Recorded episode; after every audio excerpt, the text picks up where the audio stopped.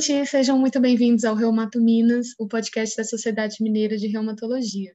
Meu nome é Samara Lobê, sou residente em reumatologia do Hospital das Clínicas da UFMG e o episódio de hoje é sobre a atualização do tratamento de gota do American College of Rheumatology, o ACR, de 2020. E para conversar sobre essa recomendação, contamos com a presença da doutora Rosa Teles, professora da Faculdade de Medicina da UFMG, pesquisadora do ELSA Brasil Músculo Esquelético e integrante da Comissão de Artrite Microcristalinas da Sociedade Brasileira de Reumatologia. E também contamos com a doutora Ana Beatriz Vargas, staff do ambulatório de gota da UERJ e coordenadora da Comissão de Artrites Microcristalinas da Sociedade Brasileira de Reumatologia. Sejam muito bem-vindas e obrigada por aceitar nosso convite.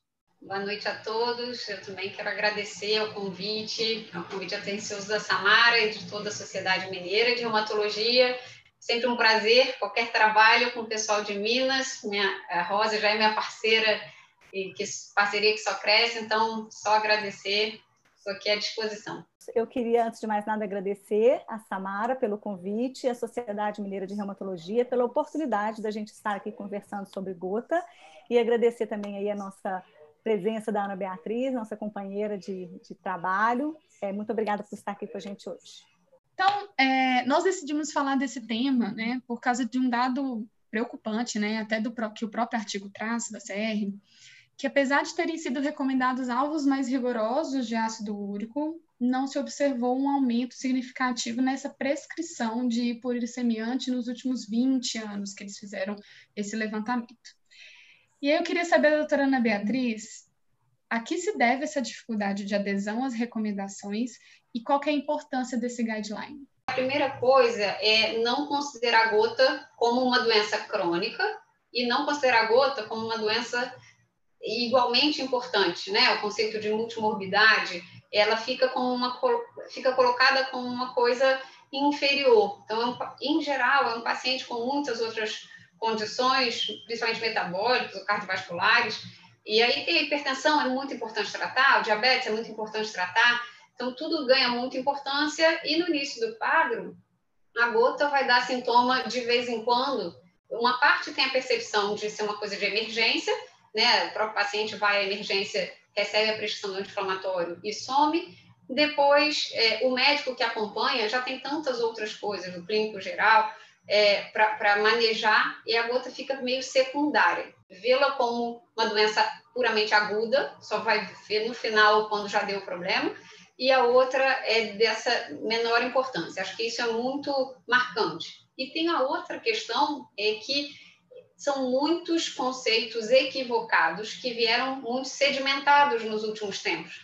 Né? Então, é, e hábitos também, que não tem base nenhuma, né? Então, você faz o, o começa o alupurinol numa dose X, mantém essa dose, nunca mais checa o ácido úrico, tem uma apatia envolvida, uma coisa deixada como, como secundária e erros de conceito, risco de, de alergia, dose máxima, como se não pudesse passar de 300 miligramas. Então, acho que é uma combinação aí que desfavorece do ponto de vista médico, além de vários outros preconceitos é, do próprio paciente, da sociedade, que às vezes a pessoa nem fala que tem gota. Quantos pacientes meus, no finalzinho da consulta, eu falei assim, nunca nenhuma queixa articular? Ah, não, é, eu tive gota uma vez. Eu tive gota uma vez. Assim, são vários conceitos errados ao mesmo tempo. É, é, não sei, quer complementar, Rosa? Não, eu acho que o, que, que o caminho é esse mesmo, assim, é, é, é a confusão, o desconhecimento. Eu acho que tem uma, uma questão muito importante que a gente precisa lembrar sobre o, a, o papel do médico na história da gota, que é talvez o que a gente ainda fale dentro da formação médica, é, o ensinamento do que, que é gota, do que, que representa a gota, do ponto de vista de doença crônica. A gente precisa lembrar que a maioria dos pacientes com gotas, eles estão na atenção primária, então eu acho que existe uma questão também da gente conseguir chegar é, ao clínico que está na, na, linha de frente, na atenção primária, que está saindo da faculdade, que está saindo das universidades, e aí eu acho que a gente pode acrescentar isso tudo que você falou, mais uma deficiência de formação mesmo, dentro das universidades e das faculdades sobre o que, que é a gota e o que, que isso representa é, do ponto de vista de saúde né, das pessoas que são acometidas. Não, perfeitamente. É, e a, a Samara perguntou também sobre a importância né, de seguir a recomendação. É, agora, até é, com uma tentativa de trazer evidência sobre isso, já tem até alguns trabalhos mostrando seguir o guideline melhora a função vascular, seguir o guideline diminui é, crise de gota. Então, em 2012, muitas críticas foram: ah, mas isso é muito baseado na opinião do especialista. Então, todos, todos que eram gaps, eram que ah, não precisa provar que tem importância, que ajuda, isso vem sendo conquistado aí nesses últimos tempos. Então, seguir esse, claro que o guideline não cobre todos os casos específicos, mas seguindo o guideline, você vai ajudar com certeza a maioria dos pacientes com gota. E como é que se faz o diagnóstico de gota, doutora Rose? É, então, Samara, é, essa é uma questão importante para a gente poder conversar sobre, né? Se a gente pensar no, na, na, gota e no diagnóstico clássico da gota, quer dizer, no padrão ouro da gota, né, do diagnóstico de gota, inclusive como padrão ouro, né, raras doenças da reumatologia têm padrão ouro e a gota tem, nós estamos falando de um paciente que tem sintoma clínico, né, uma artrite recorrente, inicialmente com período intercrítico, com bursite, ou seja, todas as características típicas da gota, da clínica da gota, é, associada à punção é, com aspirado, avaliação do líquido sinovial e identificação dos cristais de urato monossódico, com microscópio de luz polarizada. Né? Então, é, por que, que, nós, por que, que eu estou dizendo isso tudo? Porque na prática clínica, e a gente acabou de comentar da importância do diagnóstico de gota e do tratamento na atenção primária, é muito difícil a gente conseguir uma artrocentese, uma avaliação de líquido de bursa inflamada no contexto da prática clínica da atenção primária. Já não mais tão recentemente, né, em 2015, o ACR também lançou as orientações para diagnóstico de gota, e eu acho que, apesar dele ser um critério classificatório, a gente precisa sempre lembrar disso, ele tem limitações para aplicação na prática clínica. É importante a gente lembrar que ele traz algumas coisas que podem nos ajudar nesse contexto da dificuldade da função articular ou da luz polarizada, né? Então, a gente sabe que a associação da clínica com a punção é critério suficiente para a gente fazer o diagnóstico de gota. Na prática clínica é o padrão ouro, mas a gente também consegue, é, utilizando esses critérios e colando ali as informações desse critério, é, pensar e afirmar a gota em situações sem líquido sinovial, é, quando a gente tem análises aí, possibilidades de diagnósticos de gota com ácido úrico de níveis um pouco mais baixos do que o habitual, que isso é muito importante, e analisando e incluindo nesses critérios os métodos novos de imagem, né, ultrassom e o DECT, além da radiografia. Então, eu acho que é muito interessante a gente considerar esse critério e os itens desse critério nessa avaliação do diagnóstico da gota, lembrando sempre que o critério ele é classificatório, então ele não é suficiente né, para abarcar todas as situações clínicas que a gente vive na prática. Então, a gente tem pacientes que vão, né, é sempre bom lembrar, fechar critérios e não tem gota, e tem também os pacientes que não fecham critério e serão gota, isso é muito importante da gente lembrar. E é importante também a gente lembrar que pacientes que têm outras doenças, inclusive articulares, podem ter gota associada.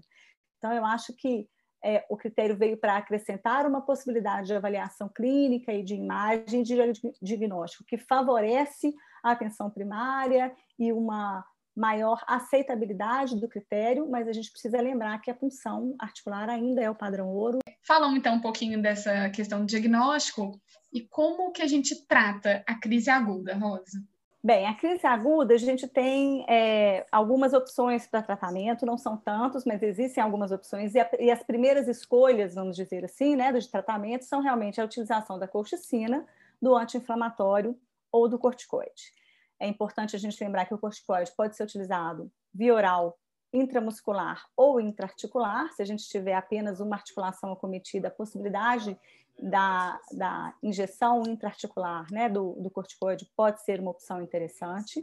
Existe informação muito importante em relação à colchicina, né, que era o, a não utilização das doses altas de colchicina, né, uma recomendação contra a utilização de dose alta, eu acho isso muito importante. É, é, interessante a gente lembrar que na diretriz o que a gente tem é a utilização da colchicina na dose de 1,2 miligramas e 0,6 miligramas, porque essa é a dosagem americana, né, da colchicina. No Brasil, a gente tem 0,5. Então, o que a gente usa quando a gente vai optar por colchicina é 1 miligrama e uma hora depois outro comprimido de 0,5, que dá uma dose um pouco mais baixa do que essa dose preconizada. É, o anti-inflamatório não existe uma diferença, ou estudos que mostrem a evidência de um melhor do que o outro, então vai da tolerância, da preferência, da facilidade de acesso.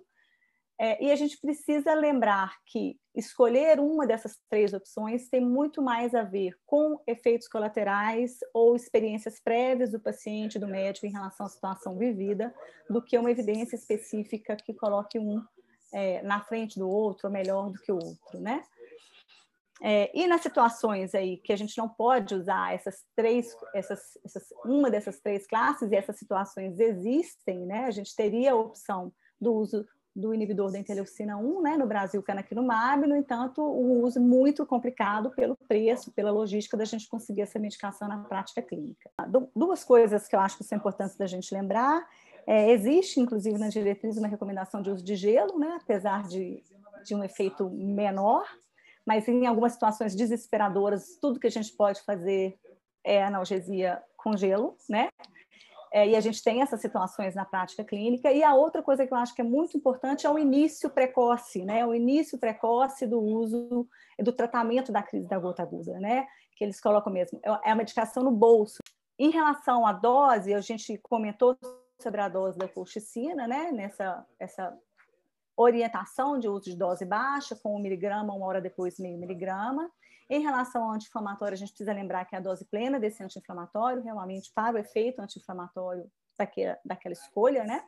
E quando a gente fala de corticoide, é, a dose preconizada, vamos dizer assim, dentro da diretriz, é realmente a dose de meio miligrama por quilo por dia, num período de 5 a 10 dias, ou então essa dose num período mais curto, de 2 a 5 dias, e depois a gente vai fazendo uma redução gradativa até 10 dias.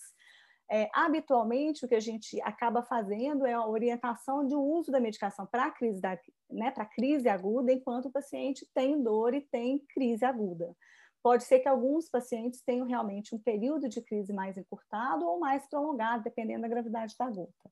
Mas ficam essas orientações como base, né? Que a gente usa o corticoide até uns 10 dias, começando realmente com uma dose mais alta e depois reduzindo essa dose em cascata.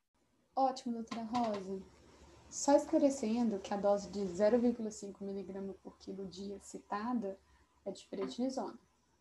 Seguindo então, doutora Ana Beatriz, quando indicar terapia hipoglicemiante? O guideline, ele é, dividiu as recomendações entre recomendação forte, é, recomendação condicional e recomendação contra, né?